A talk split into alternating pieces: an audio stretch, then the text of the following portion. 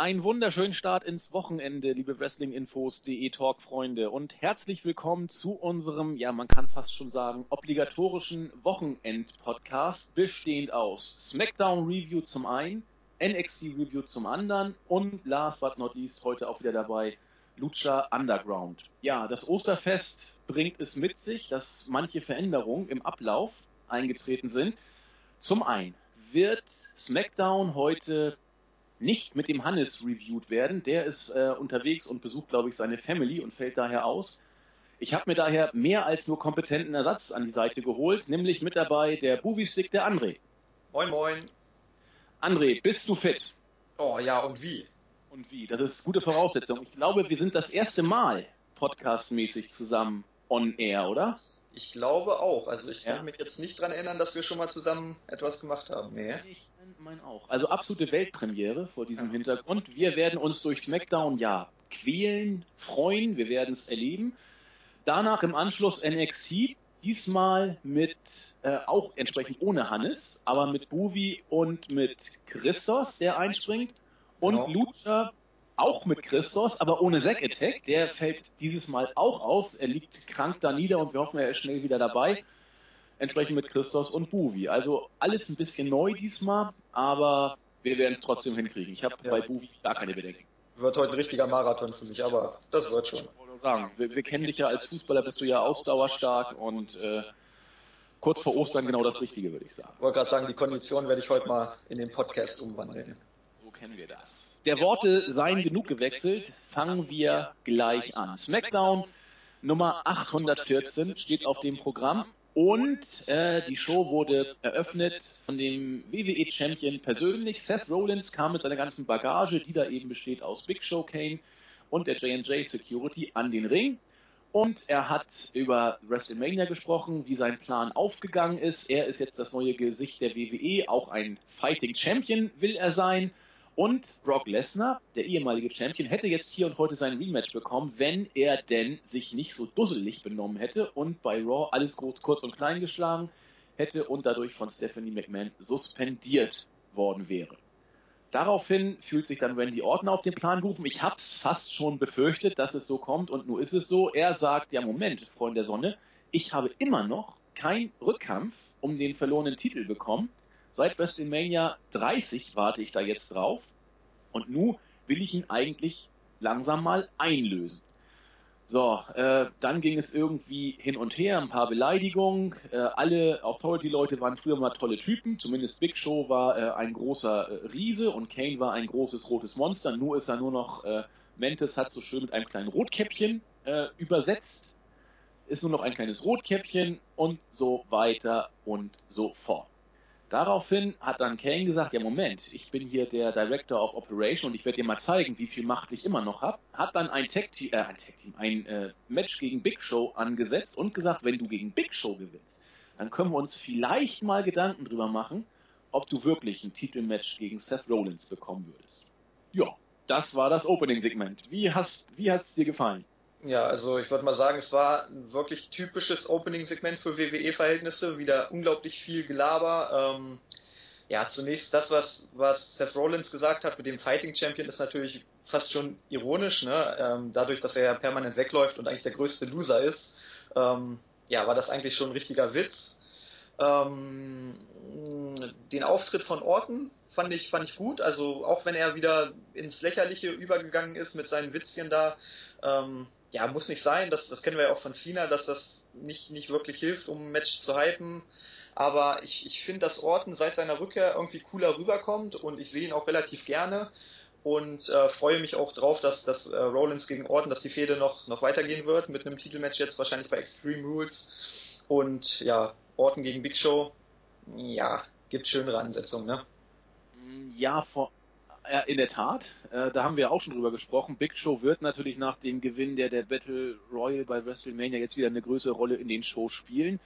Und genau so ist es auch. Er hat jetzt, gut, es war zwar das erste Match des Abends, aber er ist sozusagen Storyline-mäßig wieder relativ in den Fokus gerückt, indem er sozusagen Zünglein an der Waage ist oder die Barriere, die äh, Orton überwinden musste, um ans Titelmatch zu kommen Ah, ich, also es ist konsequent gebuckt, muss man schon sagen. WrestleMania, da hat Orton gegen Rollins gewonnen und es war auch eigentlich nur konsequent, dass er sich dann wieder ins Gespräch bringt. Ich brauche Orton im Titelgeschehen ehrlich gesagt nicht. Andererseits, unter uns, man muss davon ausgehen, dass Rollins gegen Orton gewinnen wird bei Extreme Rules. Alles andere, oder dass er zumindest den Titel nicht verlieren wird, sagen wir es mal so. Alles andere wäre eigentlich äh, eine Farce und ich denke mal, dass wir Rollins als, als feigen, geekigen Heel-Champion in den nächsten naja, Wochen, vielleicht Monaten noch auf dem Plan haben werden, aber den Titel wird er doch so schnell nicht wieder verlieren, oder? Nee, vor allem hier ist er ja auch auf Brock Lesnar eingegangen in der Promo und ähm, das ist einfach das Money Match. Also Brock Lesnar gegen Seth Rollins muss man einfach jetzt irgendwann demnächst dann auch bringen, ob es dann beim SummerSlam sein wird oder vielleicht auch schon ein bisschen früher oder später, je nachdem. Ähm, aber das Match muss man auf jeden Fall erst bringen, weil du hast einfach diese Story mit dem Cash-In und gerade bei Raw war Brock Lesnar ja heiß wie Frittenfett und wenn du das Match wirklich jetzt äh, ausfallen lassen würdest, das, das wäre Katastrophe. Also das Match musst du wirklich durchziehen und ähm, so lange wird Seth Rollins auch den Titel erstmal behalten. Das denke ich auch. Und ich glaube, das Match wird auch richtig, richtig gut. Also Rollins gegen, äh, gegen Lesnar, das, das, also ich bin da bei dir, dass das wird uns wohl beim SummerSlam erwarten und äh, das wäre wär eine Bombe. Also da freue ich mich richtig drauf. Das, äh, das wird ziehen. Ja, vor allem da würde es auch Sinn machen, wenn Rollins weglaufen würde, ne? Denn wenn, wenn man ehrlich ist, jeder würde vor Brock Lesnar, glaube ich, weglaufen. Von daher, ähm, da könnte man gut diese, diese Underdog-Rolle ähm, ausspielen und deshalb glaube ich gerade gegen, gegen Brock Lesnar kommt äh, Seth Rollins da mehr zur Geltung als jetzt zum Beispiel gegen Orton, weil ich glaube schon, dass bei Extreme Rules äh, bei dem Match dann wieder viele Eingriffe dabei sein werden. Ähm, ja, und das wird dann Rollins wieder nicht helfen. Aber wie gesagt, gegen Lesnar macht das durchaus Sinn und passt auch in die Story mit dem, mit dem Beat äh, Lesnar, von daher, also da freue ich mich richtig drauf. Also ich, ich hoffe, dass, ähm, also, ja, wie soll ich sagen, ich hoffe, dass Rollins gegen Orton tatsächlich clean gewinnt, weil sonst kriegst du die, die, die Feder auch nicht beendet. Also, ich weiß nicht, was haben wir nach Extreme Rules? Payback? Ich weiß nicht, was nach Extreme Rules kommt. Irgendwas kommt ja auf jeden Fall noch. Ein, zwei, drei Pay-Per-Views sind ja vorm SummerSlam noch.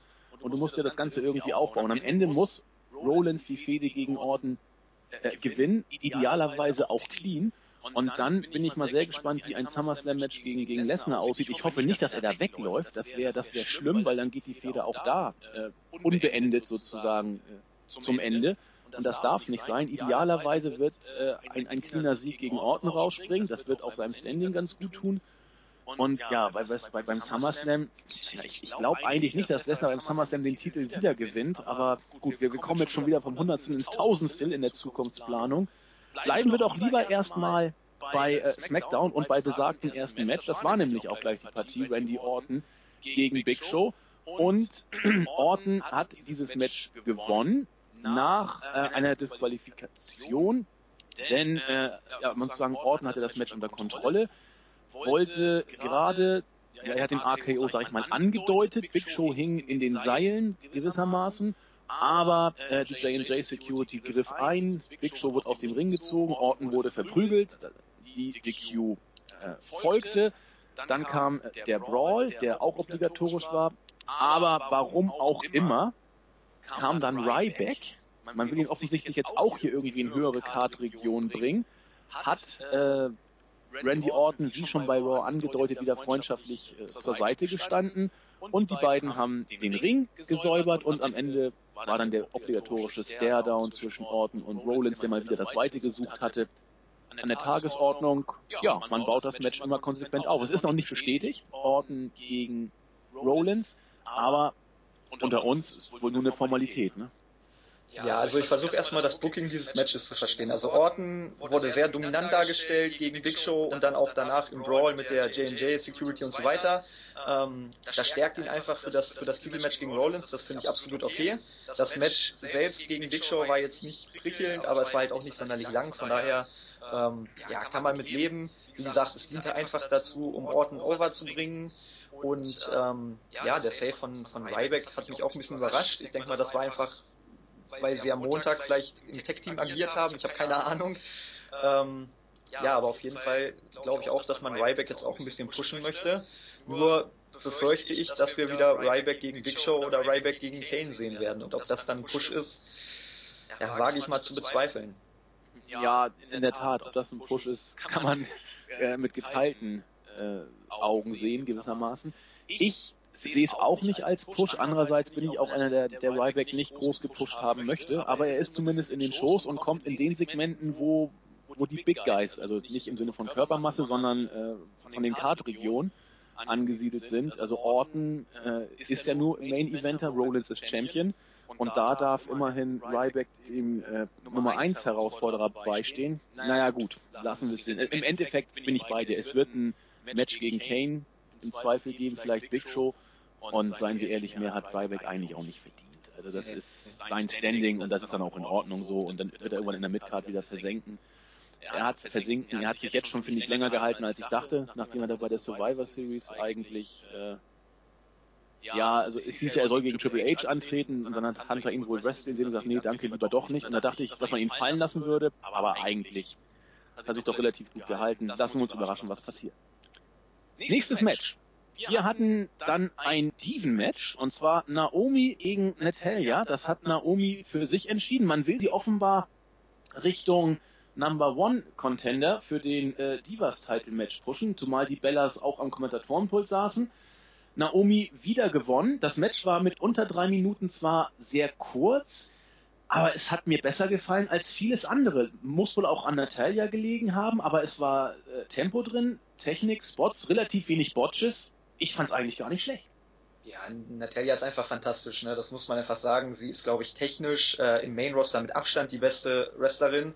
Und ähm, ja, Naomi ist athletisch, deshalb, also ich sag mal, gerade so eine, so eine saubere Wrestlerin wie Natalia kann natürlich mit Naomi wirklich ganz saubere Moves zeigen und ähm, das hat man hier einfach gesehen. Also es war wirklich unterhaltsam, es war gut für die drei Minuten.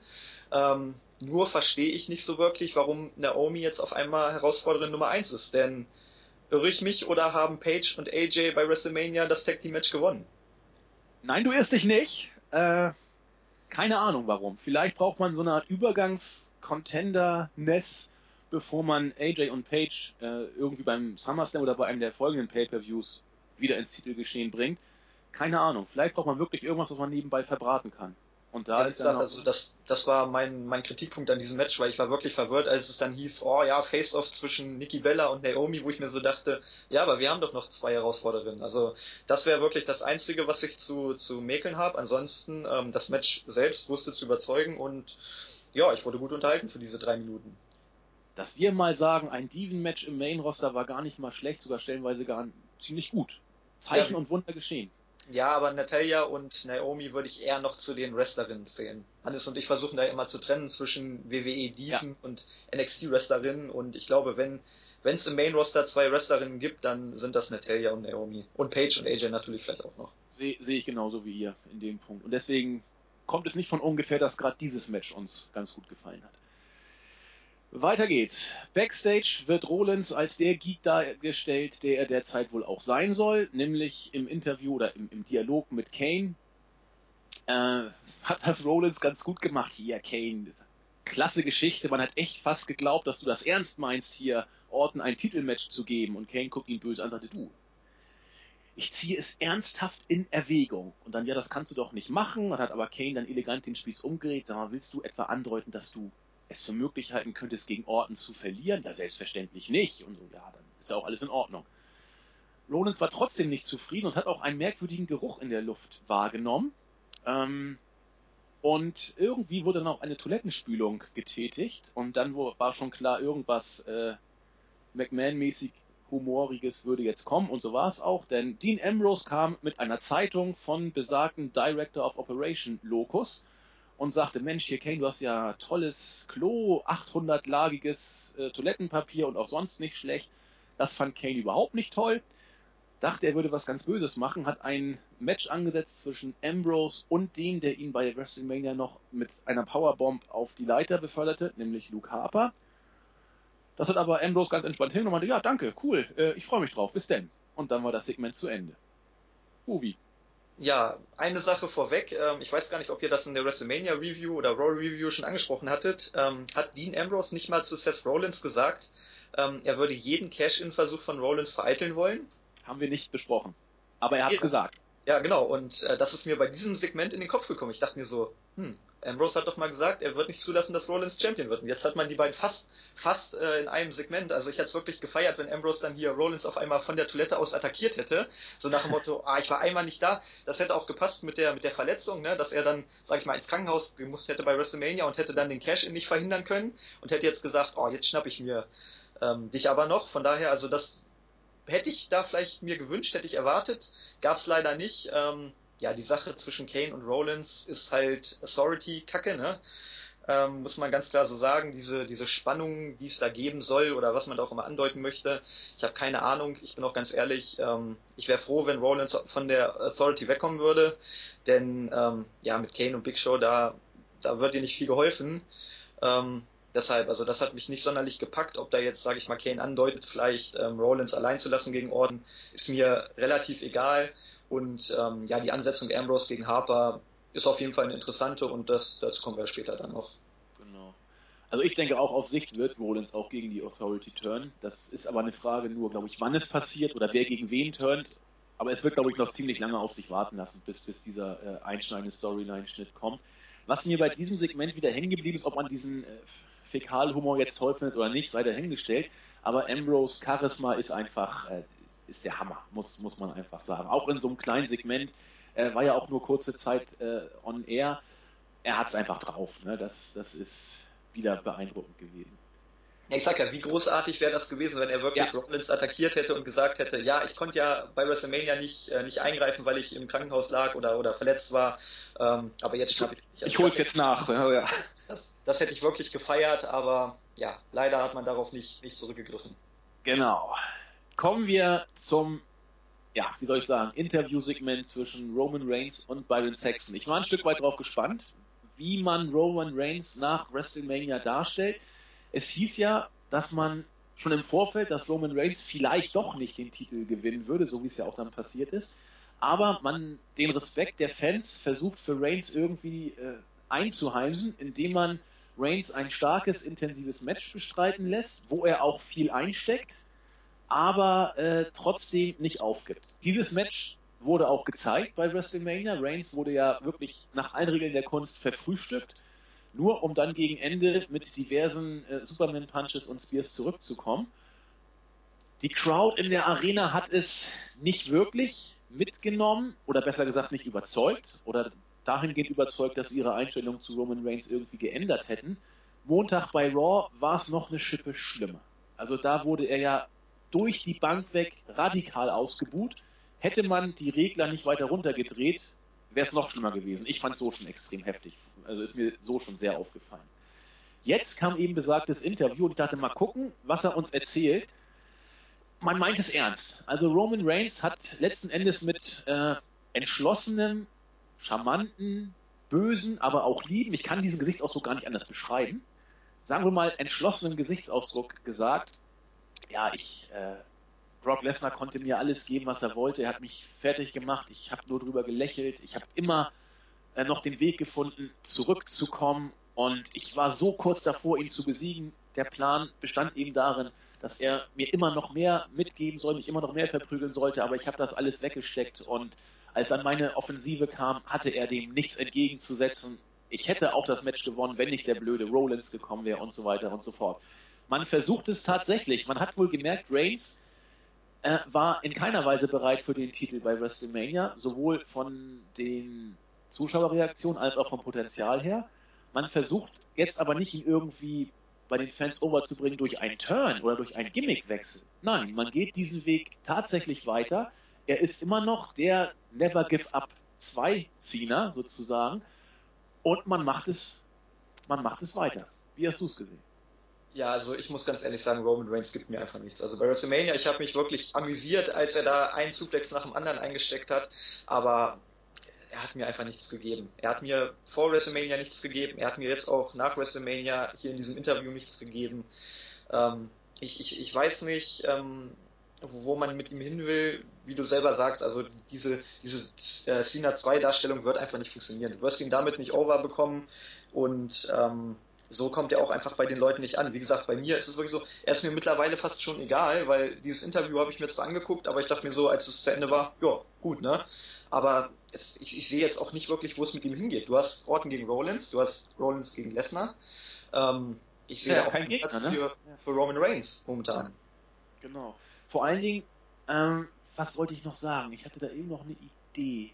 Genau. Man hat ja nun gemerkt bei WrestleMania, dass man das mit Roman Reigns auf diese Weise nicht hinbekommt. Man hat dann ja auch meines Erachtens richtigerweise die Notbremse gezogen, denn irgendwo hieß es aus, aus äh, dem Umkreis der WWE, wenn man ihm jetzt den Titel geben würde oder gegeben hätte, hätte man ihn nie wieder äh, auf die Spur gekriegt oder in die Spur gekriegt. Das ist ja auch richtig, sehe ich, sehe ich eigentlich auch so.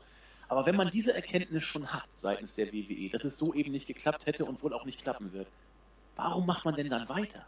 Warum denkt man sich nicht einen Gimmickwechsel aus oder turnt ihn oder macht irgendwas Interessantes? Warum zieht man es denn konsequent weiter durch, wenn man gemerkt hat, es hat bei, bei Mania nicht funktioniert? Ich, ich, glaube, ich glaube, das ist einfach ein Ego-Problem. Du hast es ja auch letztes Jahr bei Daniel Bryan gesehen. Die, die Leute, die offiziellen Vince Hunter und so weiter, die wollen einfach nicht einsehen, ähm, dass sie mit ihren Einschätzungen falsch liegen. Und bei, bei Reigns lagen sie eindeutig falsch. Ne? Ich denke mal, da sind wir uns einig. Da sind wir uns einig. Und, bitte? Da sind wir uns einig, ja. Genau, da sind wir uns einig. Ähm, und bei Brian war es ja genauso. Wie lange hat es gedauert, bis, äh, bis Hunter endlich mal auf die Fans gehört hat und äh, doch ein, eingesehen hat, dass, dass Brian ein Star ist und ihm dann doch den, den äh, Spot bei WrestleMania 30 gegeben hat. Ähm, das war ja auch so, dass es wirklich im, im November schon angefangen hat mit diesen Pro-Brian-Reaktionen und man hat es ja nicht mal nach dem Royal Rumble damals eingesehen und wollte es auch nicht so richtig einsehen, weil man auch, auch, im, auch danach, auch nachdem äh, Brian den Titel gewonnen hat, war man ja immer noch der Meinung, er ist nur ein B-Plus-Player und so weiter. Ähm, ich, ich glaube einfach, dass das wirklich eine Ego-Sache ist, dass sich dass sich Vince und Hunter nicht eingestehen wollen, dass sie mit, mit ihrer Einschätzung bei Roman Reigns falsch lagen. Und ich glaube, die sind nach wie vor davon überzeugt, dass man ihn mit dieser Cena 2.0 Darstellung äh, overkriegen wird. Und ich sage dir ganz ehrlich, das wird nicht funktionieren. Das klappt bei, bei mir nicht, das klappt bei dir nicht und ähm, bei einem Großteil der WWE-Fans wird das auch nicht klappen. Nee, das denke ich nämlich auch. Und ich dachte, man hätte es bei der WWE gemerkt. Also, dass man Reigns versucht, weiter als, als äh, großen Star overzubringen. Von mir aus. Ich bin auch da relativ skeptisch, muss ich gestehen. Aber soll man es machen? Wenn man meint, er hat den Look und er hat ja auch ein gewisses Charisma, er ist ja auch äh, begierig, immer noch viel zu lernen und er gilt ja auch im Lockerroom als feiner Kerl, dem man auch viel beibringen kann, der das auch annimmt. Wenn man aber daran festhält, und man auch gesehen, dass man bei Mania mit dieser Sache nicht overkommt, dann ist es doch geradezu, ja, ich hätte fast gesagt, naiv zu glauben, dass man bei Mania die Notbremse zieht, aber im nächsten Jahr wird alles besser. Also da sind wir beide uns, da gehe ich auch in die Richtung, die du gerade schon anges äh, angesprochen hast. Das kann doch nicht klappen. Man müsste irgendwas ändern oder es ganz lassen. Aber jetzt, so sage ich mal, den Kompromiss zu finden, bei Mania ziehen wir es nicht durch, aber später mal gucken, ob es besser wird. Das, das kann doch eigentlich nicht hinhauen. Also ja, ich, ich sage ja, ich glaube, die wollen es sich einfach nicht eingestehen. Ich glaube, ja. das ist wirklich einfach eine, eine Verletzung des Egos bei, bei Vince und Hunter, dass sie sich das nicht eingestehen wollen. Ich, ich glaube auch, dass, dass sie das sehen, dass, dass er nicht zieht. Mensch, das, das muss man doch, jeder mit ein bisschen Wrestling-Verstand muss doch sehen, dass, dass die Reaktionen bei Roman Reigns eine Katastrophe sind. Aber ich glaube, dass sie wirklich einfach sagen, ey, wir wollen uns nicht eingestehen, dass wir einen Fehler machen, also versuchen wir es so lange bis zum Erbrechen, bis die Fans irgendwann sagen, Mensch, ach komm, ja, juhu, Roman Reigns, uh, Weißt du, also ich glaube ja. einfach, ähm, dass sie ihn uns so sehr aufs Auge drücken wollen, bis wir irgendwann dann äh, einbrechen und sagen, ja gut, dann müssen wir ihn halt nehmen. Bei, bei Daniel Bryan war es ja auch so. Die Reaktionen auf Daniel Bryan sind jetzt nicht mehr so wie, wie vor einem Jahr oder vor, sagen wir mal, neun Monaten. Und das Prinzip ist eigentlich genau das gleiche. Man hat ihn so lange beerdigt, bis die Fans aufgehört haben, ähm, hinter ihm zu stehen, weil man einfach gemerkt hat, es bringt nichts. Und genauso, glaube ich, versucht man bei Roman Reigns auch den Weg zu gehen, bis die Fans irgendwann sagen, ach Mensch, es hat eh keinen Sinn mehr, ihn auszubuhen. Er wird weiterhin im Main Event stehen oder sie wollen ihn weiterhin in den Main, äh, in den Main Event pushen. Ähm, ja, dann müssen wir ihn halt bejubeln. Aber das, ob, ist, das kann das nicht passieren. Ja, genau. Ob, ob das fun funktionieren wird, da bin ich skeptisch. Da bin ich absolut bei dir und sage auch, das wird niemals funktionieren. Aber ich, ich glaube einfach, dass das die Denkweise bei WWE ist. Weil anders kann ich, kann ich das nicht verstehen, wie du selber sagst. Normalerweise hätte ich sofort nach WrestleMania 9, äh, 29, 31 ähm, den Turn eingeleitet bei Raw, vor allem mit der Crowd. Da hättest du doch super einen Turn wirklich einleiten können, wo vielleicht sogar Bierbecher geflogen wären oder so. Ähm, bei den Zuschauern, das, das wäre super overgekommen. Aber so, um Gottes Willen. Das kann so nicht hinhauen. Also wie du auch schon sagtest, wenn die WWE sozusagen glaubt, wir machen das so lange, bis die Fans irgendwie aufgeben und dann äh, aus Resignation jubeln, das, das wäre also das geradezu grotesk, überhaupt diese Idee zu verfolgen. Denn bei Brian hast du völlig recht. Da haben sie äh, irgendwann gesagt, okay, es hat einfach keinen Sinn. Brian wird hier nicht mehr in den Main Event kommen, egal wie laut wir jubeln. Man hat es dann irgendwie so hingenommen. Aber da reagiert die Crowd eher mit, ja, mit, mit Stille. Und, und bei Reigns wird Resignation wie immer auch mit Stille overkommen. Sie buhen dann vielleicht nicht, aber sie sind ruhig. Aber jubeln aus Resignation, also wenn Vince wirklich so glaubt, also Respekt. Das ist ein interessanter Gedanke. Kann ich mir genau wie du beim besten Willen nicht vorstellen. Na gut, wir sind bei Reigns jetzt wieder mal extrem lange verweilt. Man kann auch stundenlang drüber sprechen. Schafft es oder schafft es nicht? Wir beide sind immer noch der Auffassung, dass es nicht gelingen wird, weil sich bei seiner Darstellung auch absolut nichts geändert hat. Aber wir lassen uns da überraschen. Kommen wir weiter zum dritten Match. Ja, äh, was soll man dazu sagen? The Miz hat gegen R-Truth gewonnen nach dem Skull Crushing Finale nach anderthalb Minuten will man dazu groß Worte verlieren. Interessant, wenn irgendwas interessant sein sollte an diesem Match, war die Tatsache, dass nach dem Match Mistau herauskam, seinerseits den Skullcrushing Finale gegen Miss angesetzt hat, die Brille genommen hat und sich aufgesetzt hat. Hier wird wohl die Fehde Miss und Mistau jetzt äh, weiter fortgeführt. Ich bin mir ziemlich sicher, dass wir das Match bei Extreme Rules auf der Card bekommen werden. Allerdings, wenn man sich die Reaktion mal anguckt, es gab während des Matches vereinzelte recht leise We Want Mistow Chants und nach dem Match gab es nochmal verhaltenen Jubel für Mistaus Aktion. Aber wenn man das genau sieht, die Fehde ist seit Wochen über den Höhepunkt. Sie ist fast tot und sie interessiert doch keinen mehr. Ich, ich will zu dem Match an sich gar nichts sagen. Wie gesagt, anderthalb Minuten, da kannst du nicht viel zu sagen. Ähm, es ging hier einfach nur darum, Damien Mister rauskommen zu lassen und Mist attackieren zu lassen. Ähm, genau. Aber um, also wie du selber sagst, die Reaktion für, für Mister, auch wenn ich bedenke, letztes Jahr so der Zeitraum rund um die Survivor Series, wie over Damien Mister damals war, im Vergleich zu jetzt sind das Welten. Also man hat da wirklich den, den Zeitpunkt des Turns, der, denke ich mal, so im Raum Roy Rumble lag, ähm, verpasst. Man hätte das vielleicht tatsächlich für WrestleMania aufbauen können, wenn, wenn Mister diese Reaktion behalten hätte, aber die haben ja extrem nachgelassen und ähm, ja, mittlerweile ist es wirklich nur noch eine Might, wenn nicht sogar eine Undercard-Fehde. Sehe seh ich auch so. Und viel mehr würde ich dazu auch gar nicht sagen wollen. Wir haben schon oft genug gesagt, Mistow hat man den richtigen Zeitpunkt verpasst. Er wird nach der Fehde in die Undercard abrutschen. Eher bleibt The Miz noch als Heel interessant für ein, interessant immer in Anführungszeichen natürlich. Also ich mag ihn, muss ich ganz ehrlich sagen, weil er mit seinem Mean-Spiel viel rettet. Aber Mistow wird, glaube ich, alleine nicht overkommen. Wie Jens mal so schön sagt, er braucht äh, The Miz als Gegenpart, um die Reaktion zu ziehen allein wird er sich so schnell totlaufen als Face und äh, naja, mal gucken. Ja, vor allem das, das Problem an, an Mistau ist ja auch, er ist ja nur, er ist ja nur cool, weil er halt The Mist so gut nachmacht, ne? Genau. Wenn, wenn, Mist nicht, wie Jens das gesagt hat, wenn Mist nicht mehr da ist, dann hat, was, was bringt es denn noch, wenn er dann einen Typen nachmacht, mit dem er gar nichts mehr zu tun hat? Von daher, ähm, man könnte natürlich so, ein, so ein Running Gag machen, dass er immer dann anfängt, einen anderen nachzumachen, mit dem er gerade fädelt. Aber ansonsten sehe ich da auch nicht viel Potenzial. Und wie du selber sagst, Mistau ist jetzt auch nicht ähm, der, der Superworker, also er ist ein solider Worker, aber er ist jetzt auch keiner, der für den Main Event geschaffen wäre. Ähm, da, da sehe ich Miss wie du ähm, deutlich, deutlich ähm, talentierter und ich, ich finde ihn auch cool. Also er, er, ist am Mic wirklich stark, das kann man nicht von der Hand weisen und im Ring eigentlich auch solide. Ne? Also normalerweise aus, aus The Mist hättest du echt was machen können, aber auch ihn hat man, hat man fallen gelassen, dann 10.000 Intercontinental äh, Teile Regentschaften, dann dieses Team mit Ric Flair da, um Gottes Willen, ey, wenn ich da zurückdenke, das ist. Eieiei. Ja, aber ich glaube, The Miz ist, äh, ist relativ safe, sag ich mal. Irgendwo in der Midcard mal einen Tick höher, mal einen Tick niedriger. Er wird, glaube ich, nicht mehr in den Main Event kommen, wenn, sei es ihm gegönnt. Aber er hat sein, seine Nische, will ich mal sagen, in der WWE gefunden und das ist in Ordnung. Bei Mister muss man sich da, glaube ich, oder Damien Sandow, muss man sich da eher Sorgen machen.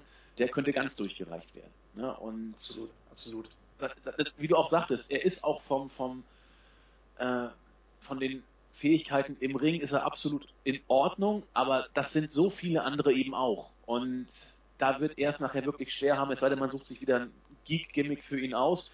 Und äh, seien wir ehrlich, da ist Curtis Axel derzeit mehr over mit seiner Axelmania-Kiste. Ah, wir werden es erleben. Gut, kommen wir weiter zum nächsten Segment. Der frisch gebackene United States Champion John Cena kommt mit dem Titel an den Ring und er hat nochmal uns den Vertrag gezeigt, der damals zur Match-Unterzeichnung zwischen ihm und Rusev bei WrestleMania führte.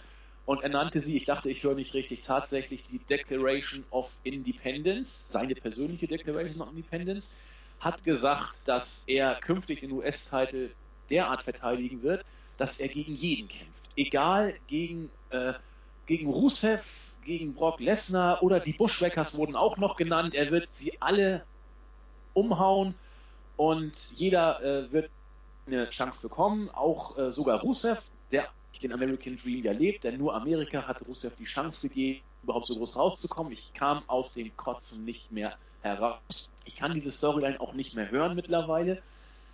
Rusev kam dann, besser gesagt, Lana hat dann erst gesagt, hier, Sina, du hast eigentlich, äh, du, du bist feige und hast Rusev nur äh, aus irgendwelchen dusseligen Gründen geschlagen. Rusev nahm dann das Mikrofon und meinte, nein, nein, er hat mich eigentlich überhaupt gar nicht geschlagen und so weiter und so fort. Äh, letzten Endes hat Rusev dann, hat Sina gesagt, gut, du willst einen Kampf, komm her, der Champ ist hier, jederzeit. Rusev kam dann mit seiner äh, russischen Flagge Ring und meinte bei Extreme Rules, werde ich dir zeigen, was eine Hake ist und dann wirst du nur noch das hier sehen, hat mit der, mit der russischen Fahne dann rumgewedelt und dann, dann wirst du auch noch das da sehen. Hat an die äh, Hallendecke gezeigt, wo immer die große russische Fahne runterkam, aber sie kam diesmal nicht. Vielmehr hat Cena dann versucht, Rusev irgendwie akustisch sprachlich nachzumachen, was sich ziemlich ätzend angehört hatte. Ähm, you're gonna see this und dann kam die US-Flagge. Die Halle ist fast durchgedreht, als sie äh, die Landesflagge erblickte, hat sich tierisch gefreut und damit war das Segment dann zu Ende. Mittlerweile ist bestätigt, dass wir Rusev gegen Cena Nummer 3 bei Extreme Rules sehen werden. Und an der Fehde hat sich eigentlich auch nichts geändert. Ja, wo fange ich an? Ähm, ich ich fange mal mit dem Positiven an. Also ähm, ich finde es ja schon mal gut, dass äh, das gesagt wird, hier, ich bin der United States Champion, ich gebe jedem eine Chance, weil ich halt so ein toller Fighting Champion bin, da haben wir das Wort wieder von vorhin. Ähm, wäre es nicht John Cena? Warum, warum konnte, warum konnte nicht, nicht irgendjemand anders, der früher in den letzten fünf Jahren diesen Titel gehalten hat, mal rauskommen und sagen, dieser Titel ist so viel wert, ich, ich werde ihn gegen jeden verteidigen, weil ich einfach diesen, äh, das Prestige dieses Titels aufwerten will. Warum, warum muss man, warum muss John Cena diesen Titel gewinnen, damit endlich mal irgendein Dödel bei der WWE begreift, dass dieser Titel auch mal was wert sein kann? Ich verstehe es nicht. Ja, weil die, weil die Titel offensichtlich, äh, also eigentlich sollten ja die Leute an den Titeln wachsen und hier scheint die WWE davon auszugehen, dass die Titel durch die Leute wieder interessant gemacht werden müssen. Also Cena und Brian. Ob das eine tolle Sichtweise ist, lasse ich ausdrücklich dahingestellt. Ja, na, ja, aber also wie gesagt, die, die Einstellung, dass Cena sagt, hier, der, der Titel ist viel wert und, und ich gebe jedem eine Chance und so weiter, ist ja gar, gar kein schlechter Ansatz. Aber warum konnte das nicht, nicht irgendein United States Champion vorher machen? Warum muss, warum muss John Cena dann den Titel gewinnen? Weil es, glaube ich, die WWE, und das liegt sie, glaube ich, gar nicht mal so falsch, weil sie geglaubt hat, dass es keinen interessiert hätte, wenn ein US-Champion gesagt hat, so, ich kämpfe jetzt gegen jeden. Es hat sich doch keiner für den US-Champion-Gürtel interessiert. Egal ob ja, aber das ist ja ein Teufelskreis. Wenn du immer so weiter denkst, dann wird das ja nie funktionieren. Richtig. Deshalb, also ich irgendwie irgendwie freue ich mich auch, dass äh, John Cena diesen Titel hat, weil natürlich jetzt wird er ein bisschen aufgewertet und ähm, ich, ich kann, kann mir durchaus vorstellen, dass der vielleicht in zwei, drei Monaten dann, ähm, ich, ich will nicht sagen, an, an alte Tage herankommt, aber zumindest wieder ein bisschen höher in der Card steht und ähm, ja, vielleicht, dass der Champion nicht mehr jedes Non-Title-Match verliert.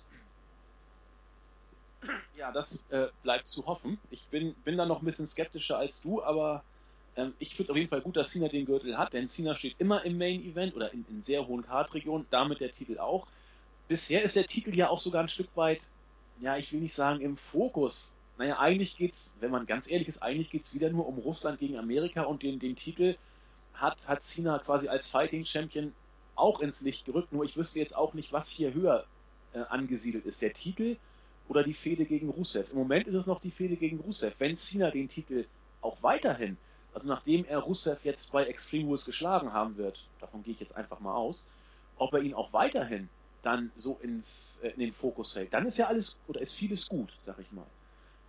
Gut. Ja, also ich, ich, ich wollte ja ähm, noch meinen zweiten Punkt. Also, ähm, wie gesagt, der erste Punkt, dass Cena als Fighting Champion agiert, finde ich durchaus gut. So, ähm, zu der Fehde mit, mit Rusev, also die Fehde ist für mich tot, weil Rusev hat einfach davon gelebt, dass er unbesiegt war. Und ähm, dadurch, dass, dass diese Serie jetzt weg ist, ähm, ist das dritte Match für mich, ich, ich will nicht sagen bedeutungslos, aber es geht doch um nichts mehr, oder? Weil. Ja, jein, jein, denn das ist die, die Variante, die ich eben noch andeuten wollte, aber du hast ja völlig recht, ich hatte dich ja ein bisschen abgewürgt. Es wird dann interessant, wenn Rusev jetzt wirklich gewinnt. Wenn Rusev jetzt gewinnt, dann ist es mir eigentlich ziemlich wurscht, ob er seine Unbesiegtheitsserie bei einem Match bei WrestleMania gegen Cena verloren hat, denn das kann jedem passieren, sozusagen. Aber wenn er wirklich Cena bei Extreme Rules besiegt und ihm den Titel wieder abnimmt, dann ist Rusev ganz schnell wieder ein heißes Eisen. Also aus ja, meiner Sicht. Ja, das, das stimmt schon. Aber das Problem ist halt, ähm, dann, dann würde Russland gegen die USA gewinnen mit 2 zu 1. Und du hast ja eben selber gesagt, dass ähm, der, das, das Hauptaugenmerk ist immer noch auf der Rivalität zwischen ähm, der USA und Russland und nicht auf dem äh, Championship. Auch, auch wenn er jetzt sagt, ich, ich will den Titel verteidigen, aber grundsätzlich ist die Fehde, wie wir hier auch gesehen haben mit der Fahne und so weiter, ähm, läuft es immer noch auf USA gegen Russland hinaus. Und ich glaube nicht, dass, äh, dass Vince, der ja gerade so ein Patriot ist, ähm, es zulassen wird, dass äh, Russland am Ende gewinnen wird. Das, das glaube ich auch nicht. Deswegen äh, habe ich ja auch eher das Szenario im Kopf, dass China bei Extreme Rules wieder gewinnen wird. Und dann ist Rusev in der Tat, äh, dann hat er Probleme. Richtige ja, Probleme. Aber, also, also wenn, wenn Rusev wirklich den Titel zurückgewinnen sollte, dann kann man diese Fehde wirklich, auch, auch wenn die, wenn die Streak vielleicht gerissen ist, aber dann kann man diese Fehde wirklich als Erfolg werten, weil du hast Rusev eigentlich wirklich richtig gut overgebracht damit. Du hast den Titel enorm gepusht, weil, ähm, ja, wenn, wenn sich ein John Cena, sag ich mal, für den Titel interessiert, ist das schon mal ein Push. Aber wenn, wenn der, der eigentliche US-Champion dann John Cena auch noch besiegen kann, zweimal, ähm, ja, ist das einfach ein enormer Push. Und ich glaube auch, auch dann würde es dem Titel weiterhelfen. Deshalb, also ich glaube schon, dass, dass John Cena gegen Rusev insgesamt dem äh, US-Titel auf jeden Fall helfen kann, aber es, es könnte auch ziemlich gegen die Wand gefahren werden. Also wir sind da momentan auf einer, auf einer ziemlich ähm, schwammigen Position und ähm, ja, ich, ich bin gespannt, wie es bei Extreme Rules laufen wird, denn ähm, wie gesagt, da ist viel Potenzial, aber man kann auch viel falsch machen. Genau, und das ist der Grund, warum ich auf das Match dann doch wieder äh, gespannt bin bei Extreme Rules, weil sich da eine Menge entscheiden könnte. Ähm, auch was die Zukunft von Rusev und den US Championship Gürtel angeht. Ich befürchte aber, es wird letzten Endes so sein wie immer. Entweder Cena gewinnt, clean, oder äh, Rusev holt sich den Titel zurück durch irgendein Abfuck oder, oder Screw Finish oder irgendein Mist. Dann ist Cena nicht geschwächt, Rusev hat den Titel und man ist genau da, wo man vorher auch war, nämlich bei einem äh, bösen Rusev, der wieder gestärkt ist und ein US-Gürtel, den keiner mehr interessiert. Das ja. könnte passieren, wenn, wenn irgendein Screw-Finish kommt. Und das ist doch so. Wenn Cena den Titel verliert, wird es niemals clean sein, weil, wie du schon sagtest, dann hat man 2-1 Russland, nicht in Vince Haus. Ganz sicher nicht. Das glaube ich auch nicht. Aber da liegt ein bisschen die Spannung bei, von, bei Extreme Rules, bei diesem Match meines Erachtens. Wir werden es erleben. Hattest du noch was? Ich wollte dich nicht abwürgen, Buvi. Zwei Sachen hattest du gesagt, vielleicht noch eine dritte? Ähm, nee, ich, glaube, wir haben alles gesagt. Alles klar. Ich glaube, nee, nee. Gehen wir Dann weiter. Ge gehen wir weiter. Das vierte Match des Abends. Dean Ambrose musste gegen Luke, Luke Harper antreten. Ja, wie es ausging, habe ich jetzt so ein bisschen im Bereich des Offenen gelassen. Er hat wohl, also Ambrose hat wohl nach einer DQ gewonnen. Also das Match war, also es war stiff, wie man es bei den beiden auch nicht anders äh, erwartet, sag ich mal. Die haben sich nichts geschenkt, ganz krasse äh, Aktion, ähm, viel, viel Power drin.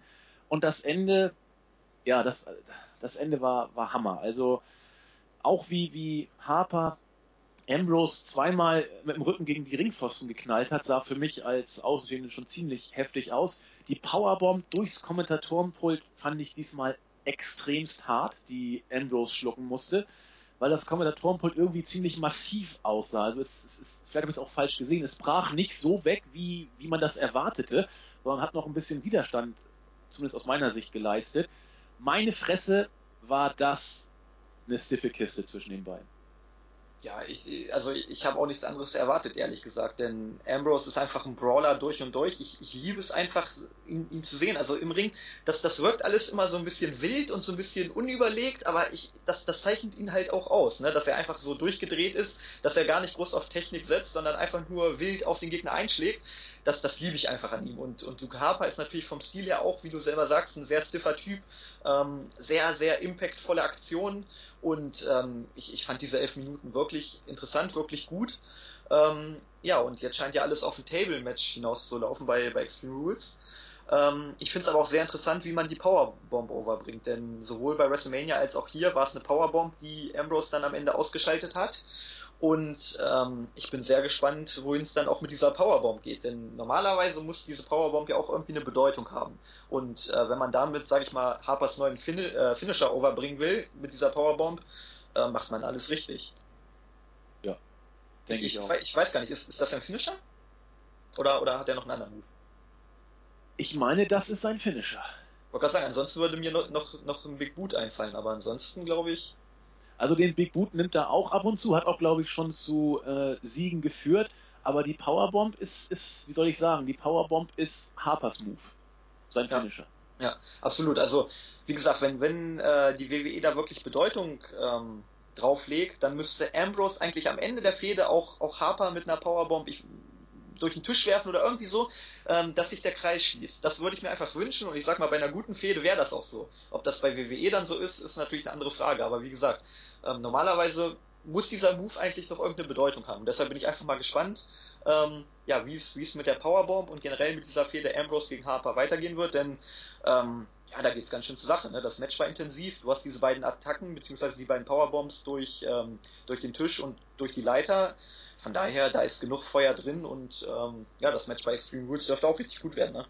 Denke ich auch. Also wir können uns wohl damit anfreunden, dass diese Ansetzung auch noch kommt zwischen den beiden, aus den Gründen, die du schon gesagt hast.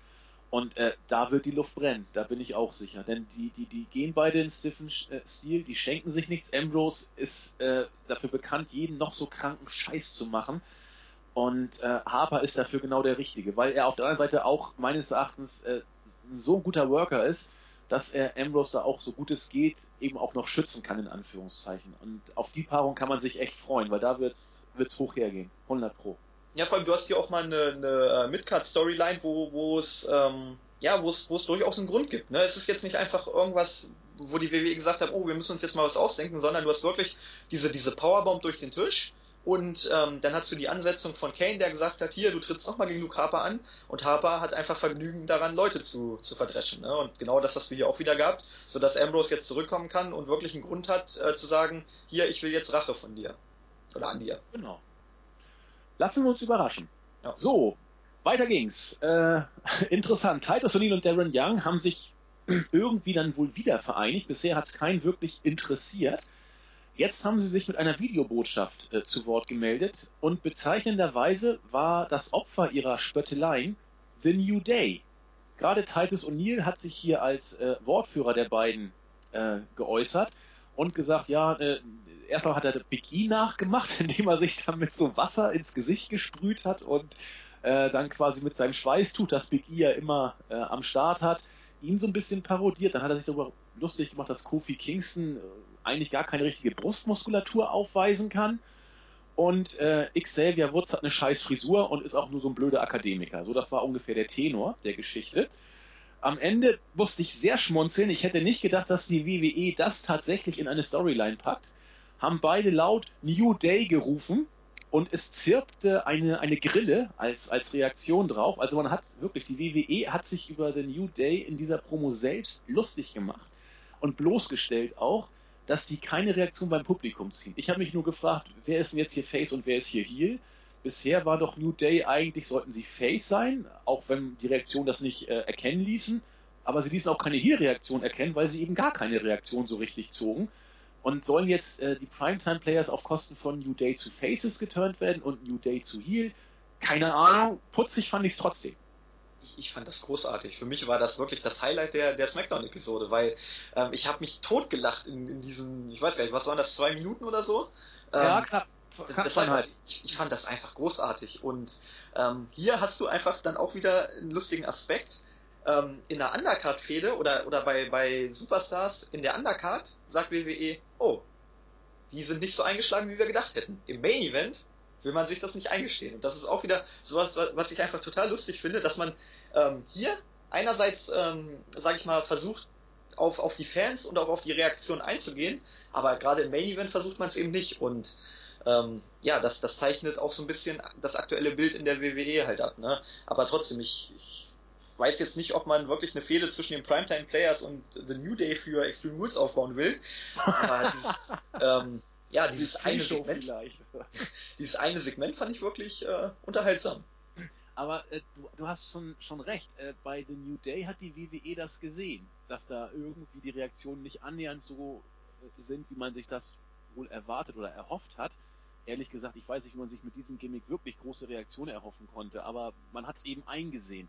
Andererseits ist die WWE auch wirklich dafür bekannt, bei bestimmten Leuten, wenn sie die äh, Erwartung nicht erfüllen, die sofort fallen zu lassen. Ähm, da kann man Lex Luger in den, in den frühen 90ern fragen, der hat ja einen Monster-Push bekommen, schlug auch nicht so ein, hat man relativ schnell fallen lassen. Das machen sie, wenn, wenn das Leute sind, die sie eben nicht handverlesen ausgesucht haben. Aber wenn sie sie eben handverlesen ausgesucht haben, da sind wir dann eben bei dem, was du schon gesagt hast, da zieht man es mit einer Trotzigkeit durch, die fast schon beeindruckend ist. Aber wenn man sie nicht handverlesen hat, hat man keine Skrupel, die wie eine heiße Kartoffel fallen zu lassen. Und bei New Day wird es genauso gewesen sein. Ne? Ja, den, den Lex Luger Bret Hart Vergleich äh, zu Roman Reigns und Daniel Bryan lasse ich mal außen vor. Ähm, ähm, ja, ich, ich glaube einfach, dass man auch überlegt hat, was kann man mit New Day noch machen, ne? Denn bis auf diese kleinen Fäden kannst du mit denen nichts anstellen. Eigentlich kannst du die alle zurück zu NXT oder zu Superstars oder gleich entlassen am besten. Ähm, denn mit, mit The New Day wirst du niemals einen Fan begeistern können. Und ich glaube, dass man jetzt einfach sagt, Mensch, wir haben die Jungs jetzt.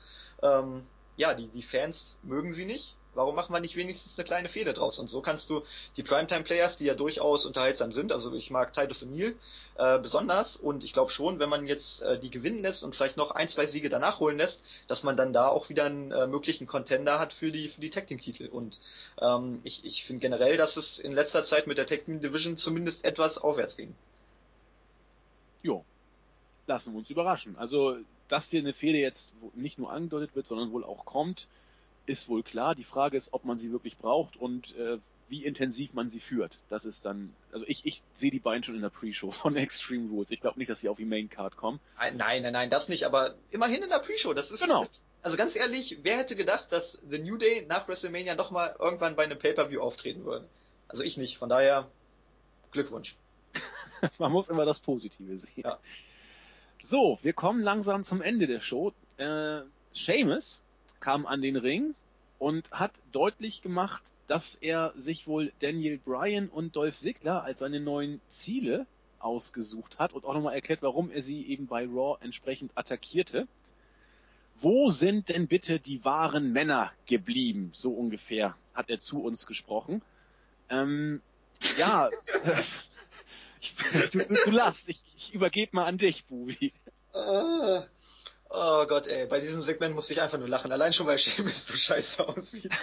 ähm, ja, also, ich, ich versuche immer noch so ein bisschen den Grund dieser Attacke zu verstehen. Er hat ja gesagt, I attacked him because I can. Und das ist genau das, was ich vorhin bei Harper und Ambrose gesagt habe.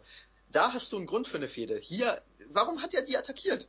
Weil er es kann. Was ist das denn für eine Begründung? Also solche Fäden gehen mir wirklich richtig auf den Zeiger. Das kann ich nicht ab, wenn ähm, Fäden grundlos gestartet werden und man einfach zwanghaft versucht, irgendwie einen Grund zu finden. Und ähm, genau das war's ja. James kam einfach raus, hat, hat die Attacke ausgeführt und das war's. Von daher, er hätte ja sagen können, ich will den Intercontinental Champion Titel haben. Warum hat er das nicht gesagt? Das ist doch so einfach. Warum? Ja. Sag es mir. Ich weiß es doch nicht. Ich, ich weiß auch nicht, wo der Sinn dieser Fehde ist. Sie kommt aus der Luft, wie du sagtest, aus dem Nichts. Ja, aber hier, hier ist so viel Potenzial. Du hättest doch sagen können, Seamus kommt zurück und er hat gesehen, dass der Intercontinental Champion Titel in letzter Zeit mit dem ganzen Geklaue extrem viel wert war. Ähm, ja, und dass, ähm, ja, dass Seamus jetzt unbedingt diesen Titel haben will. Von daher das, man hätte, natürlich ist das ein bisschen lächerlich auf der einen Seite, aber du musst es ja wenigstens so verkaufen. Und ich glaube schon, wenn Seamus zurückgekommen wäre, das, das hätte mehr Impact gehabt, das hätte auch einen Grund gehabt. Aber so, eieiei. Ja, ist ein bisschen wenig, ne? Ja.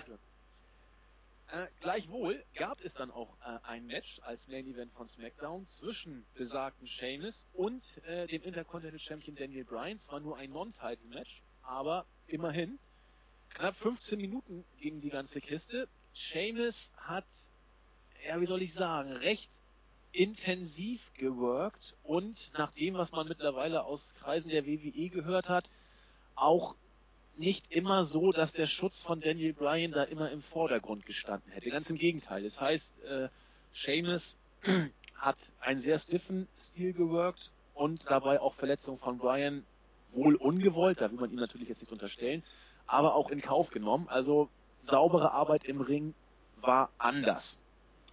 Am Ende gab es dann diese, äh, wie soll ich sagen, Headbutt-Party in Anführungszeichen, als dann Daniel Bryan diesen, wie soll ich sagen, Zehnschlag, Count, wo dann immer Seamus dann seinen Gegner in den Seilen hat und dann mit seiner Pranke immer zehnmal dann auf seinen Bauch raufhaut, konnte Bryan irgendwie kontern, hat dann selber seine Headbutts angesetzt, sich dabei offensichtlich dann die, äh, die Stirn aufgeschlagen, sah ziemlich heftig aus, hat man aber erst danach gesehen. Äh, Seamus hat Bryan dann trotzdem vom Ring geschmissen, er schlug dann ziemlich übel auf. Da hat man auch im Fernsehen dann gesehen, dass er auf der oberen Stirn dann diese klaffende Wunde hatte. Barrett saß am Kommentatorenpult, hat einen ordentlichen Bullhammer rausgehauen. Bryan wurde ausgezählt. Seamus hat durch Count-Out gewonnen. Besagte Wunde musste mit sieben Stichen genäht werden. Man hat dann noch im, im äh, Fallout-Video zu, äh, zu Gesicht bekommen, wie tief der, der Schnitt eigentlich war. Es war wohl beim Headbutt. Ansonsten intensives Match und wir dürfen uns wohl auf ein IC-Title-Match bei Extreme Rules freuen. Ja, die Frage ist nur, in welcher äh, Konstellation, denn Barrett war ja auch dabei. Ähm, ich denke mal, Sigler wird irgendwo auch noch eine Rolle spielen. Also ich kann mir durchaus vorstellen, dass wir da vielleicht ein Fatal Four-Way Match sehen werden. Ähm, ich hoffe nicht, dass es wieder ein Leiter-Match werden wird. Ähm, ja, also das, das Match hier war auf jeden Fall große Klasse. Also ich bin ein Fan von Seamus. Daniel Bryan ist eh über, über alle, ähm, oh Gott. Zweifel erhaben. Danny Bryan ist ein äh, klasse Wrestler. Punkt. ähm, äh, ja, also das Match war wirklich große Klasse. Der Countout war okay durch die Attacke, ähm, kann man mit leben. Die, die Wunde hat das Ganze ein bisschen dramatischer wirken lassen und ähm, im Großen und Ganzen kann man sagen, wirklich ein würdiger Main Event. Ja, sehe ich auch so. Wie ich sowieso die ganze Smackdown-Ausgabe wieder eigentlich recht gelungen fand. Also wir hatten schon tausende oder, oder viele Smackdown-Ausgaben, die, die deutlich schlechter waren. Ich fand sie wieder als, als äh, B-Show für WWE-Verhältnisse wieder richtig gelungen, habe mich die meiste Zeit auch gut unterhalten gefühlt.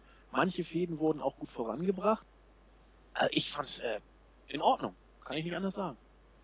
Ja, also ich sag mal so, der, das Anfangssegment ist halt immer so ein bisschen kritisch, ne? Aber das ist ja bei Raw und bei SmackDown sowieso so. Aber ansonsten, du hast halt äh, Orton und Big Show, ja, muss nicht sein. Ähm, ich sag mal so, es hat den Sinn erfüllt mit der mit der Attacke, beziehungsweise danach auch dem Save von, von Ryback. Man hat Orton, äh, Orton ein bisschen overgebracht, also das war schon okay. Ähm, auch wenn es jetzt wrestlerisch nicht große Klasse war, du hast ein gutes Steven-Match.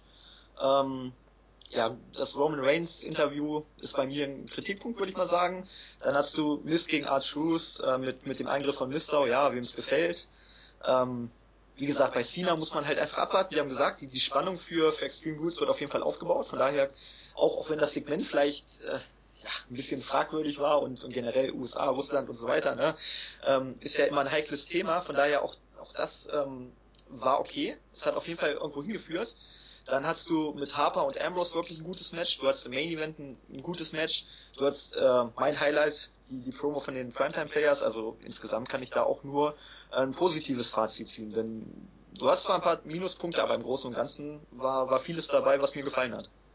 Ich habe dem nichts mehr hinzuzufügen. Du hast genau, du bist ja nochmal schön die Card eben durchgegangen. Äh, ein gutes Steven-Match, für Steven-Verhältnisse eben kurz, aber knackig gut zwei äh, wirklich gute Matches, Main Event und Harper Ambrose, plus ein sehr, sehr lustiges Segment von den Primetime Players. Ähm, das kann eine gute Smackdown-Ausgabe ausmachen. Der Rest war solide, bis äh, man kann drüber streiten. Aber im Großen und Ganzen eine kompakte Show. Sind wir uns beide, glaube ich, in der Tat einig. Was mich freut bei unserem Zusammendebüt bei SmackDown, äh, ist ein gutes Zeichen. Und ich würde sagen, wir wollen gar nicht äh, unsere Osterfans weiter auf die Folter spannen. Wir kommen zum Ende. Ich übergebe an dich und Christos bei NXT. Und in diesem Sinne, bleibt uns gewogen, bleibt dabei und bis zum nächsten Mal. Tschüss!